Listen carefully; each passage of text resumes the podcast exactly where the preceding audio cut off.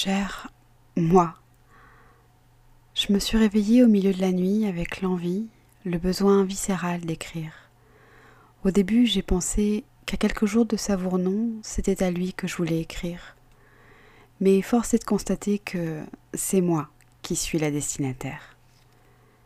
Je ferme les yeux et je ressens l'atmosphère de mon cocon, de la musique mielleuse dans mon casque, ma chambre tout en couleur et originalité, cet extrait à peine incarné de mon être, éclairé avec la douceur d'une lumière tamisée. Le contraste entre ma chemise de nuit d'antan aux épaules découvertes et mon énorme couette, chaud refuge de mon hibernation. Dehors, j'aperçois le balai silencieux de la lune, divine, et de mes amis les étoiles. Et je souris, comme d'habitude.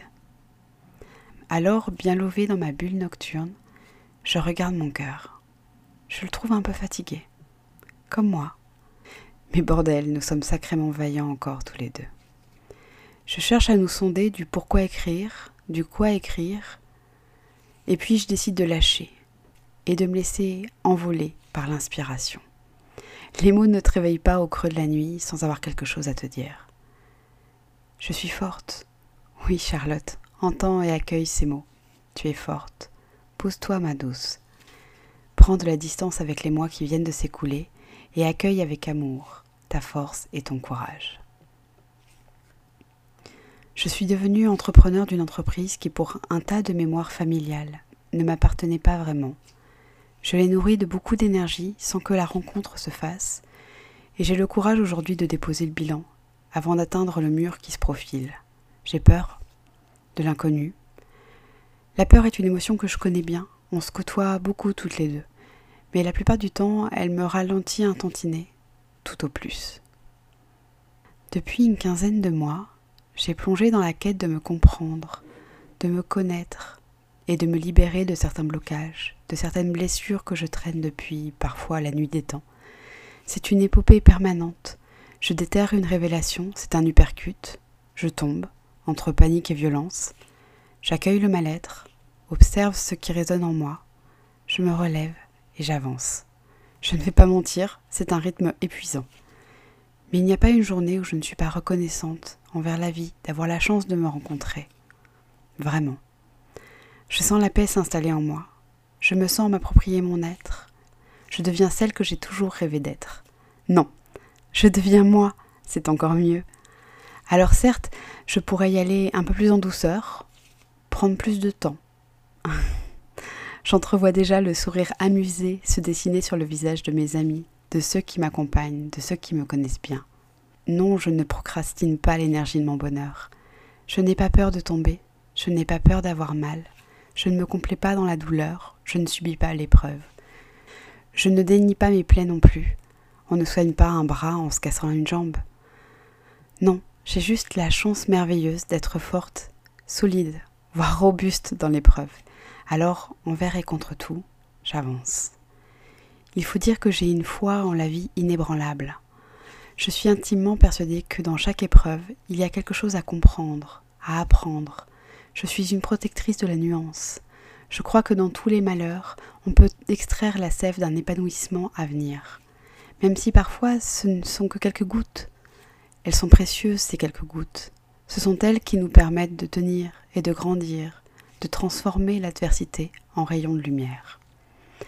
J'ai aussi dû affronter mon rapport à l'argent et découvrir que l'abondance, c'est un concept bien compliqué chez moi. Beaucoup de blessures et de blocages s'y logent. J'ai quitté mon mari sans aucun revenu, forte de quelques économies et de la conviction que notre beau pays m'aiderait le temps que je rebondisse. Bon, ça ne s'est pas vraiment passé comme ça. Voilà plusieurs mois que je mange mes économies parce que mon dossier bloque et que je tarde à rebondir. En même temps, avec le bagage émotionnel que je traîne, je ne devrais pas être étonnée. Si je prends le temps de voir ce que tout ça raconte, j'en souris grandement. Je ne crois pas au hasard. Je suis convaincue que l'on attire à soi ce que l'on rayonne. Peut-être même ce que l'on a besoin de résoudre. Bref, je vis dans une certaine précarité financière avec mes deux enfants à charge. Autant te dire que c'est une source récurrente de stress. J'ai pas mal fait l'autruche, j'ai mangé tous mes petits sous, enfin presque, et puis j'ai commencé à affronter mes démons. Ces enfoirés, ils gardent tout mon pognon. je me marre et je visualise une petite bestiole rouge cornue qui court partout en rigolant et criant C'est moi qui étais sous, viens m'attraper. Beaucoup de mes proches m'ont proposé leur soutien financier. Je suis pleine de reconnaissance et d'amour, d'être euh, tant aimée, tant soutenue. Mais je ne veux pas. Je ne veux pas qu'on me mâche le travail. Je veux y arriver. Pas par orgueil, mais parce que dans ma vie, j'ai toujours choisi la facilité. J'ai souvent remis ma destinée entre les mains des autres. Et bien là, je dis non. J'en chie, mais je suis capable. Là encore, j'ai la foi. Je vais y arriver. Je vais me libérer de mes blocages et me réconcilier avec le fric. Pas que j'ai des ambitions d'être riche, mais j'ai envie d'être bien. Donc ça fait partie du package. Je suis capable. Il y a aussi ce que je deviens. Ben oui, ce n'est pas le tout de péter la gueule à mes chaînes, il faut pouvoir accueillir le résultat. Et là, non mais Charlotte, regarde-toi. J'ose, je suis audacieuse, je sors de ma zone de confort. Et non sans un certain panache. À travers les réseaux sociaux, les podcasts, je me montre, je m'assume, je m'affirme, je m'exprime. Alors certes, c'est parfois encore souvent timide, mais je sens que je suis en train de faire ma place. Je ne réussis pas tout ce que j'entreprends, loin de là. Mais j'y vais. En parallèle, je démonte l'éducation cartésienne issue de mon enfance. Je ne renie pas d'où je viens. Mes parents m'ont fait des tonnes de merveilleux cadeaux pour affronter la vie. Mais justement, je ne veux plus l'affronter. Je veux danser avec elle. Alors je casse les carcans pour y installer plus de douceur, d'amour et de bienveillance. Et surtout, surtout, j'accueille doucement ma vocation.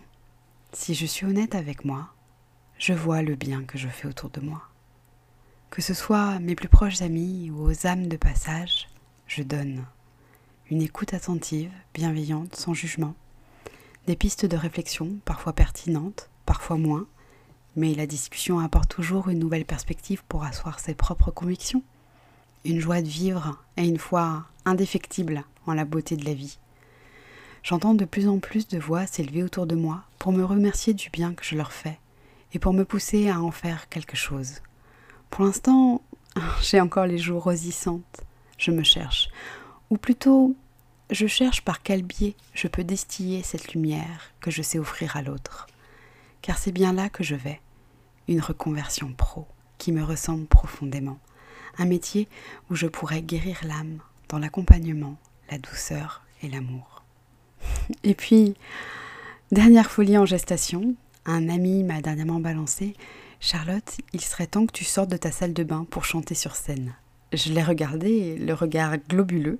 J'ai éclaté de rire, un rire mi-amusé, mi-jaune, et j'ai rétorqué Non, mais ça va pas, non Regarde-moi, j'ai 40 ans et pas vraiment la plastique d'une vedette.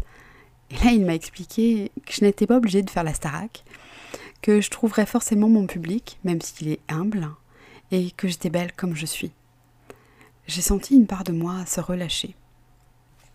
Alors, hier soir, j'ai pris mon courage à deux mains et j'ai passé une annonce pour essayer de trouver des musiciens suffisamment barrés pour embarquer avec moi.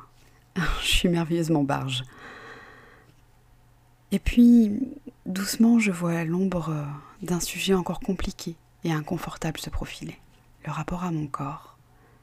Ce n'est pas le regard des autres qui est difficile. Ça fait un moment que j'ai remarqué que l'extérieur ne reflète que mon intérieur. Si je me sens belle, alors mon aura resplendit et je deviens belle aux yeux du monde.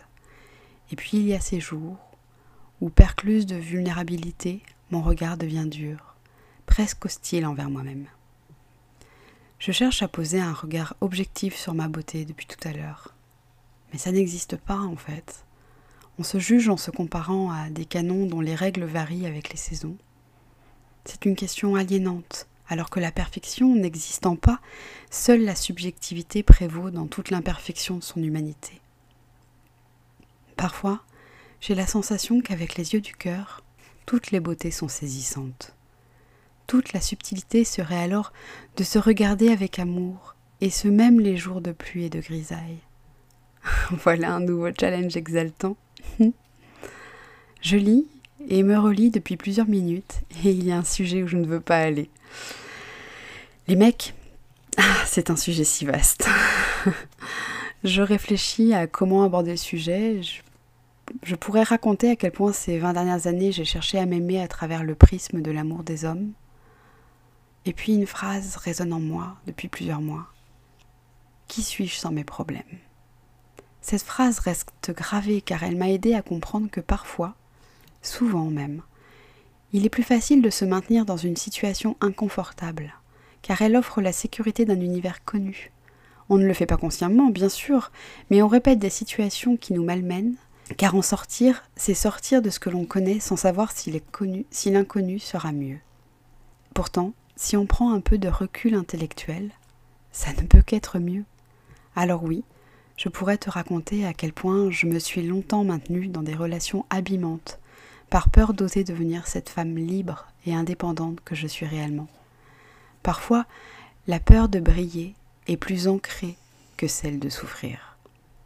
En me reconnectant à moi-même, j'ai appris à m'affirmer, à poser mes limites, à exprimer ce que je veux et ce que je ne veux pas ni malgré l'autre, mais surtout pas malgré moi. Je pourrais te raconter les équilibrations croustillantes de ma vie amoureuse. Et puis je pourrais te raconter que l'année dernière, j'ai rencontré le grand amour de ma vie. Il aura duré quelques mois. Beaucoup de choses nous ont éloignés, la rupture de nos schémas familiaux respectifs, les révolutions profondes de nos êtres, la distance. On aurait pu se battre et s'accrocher l'un à l'autre pour affronter ensemble. Mais écorchés à vif tous les deux, assaillis par de profondes blessures de rejet et une énorme tendance à la dépendance affective, nous avons fui, chacun à notre façon. Je pourrais me contenter d'être reconnaissante d'avoir eu la chance de vivre cette idylle et faire mon deuil tranquillement.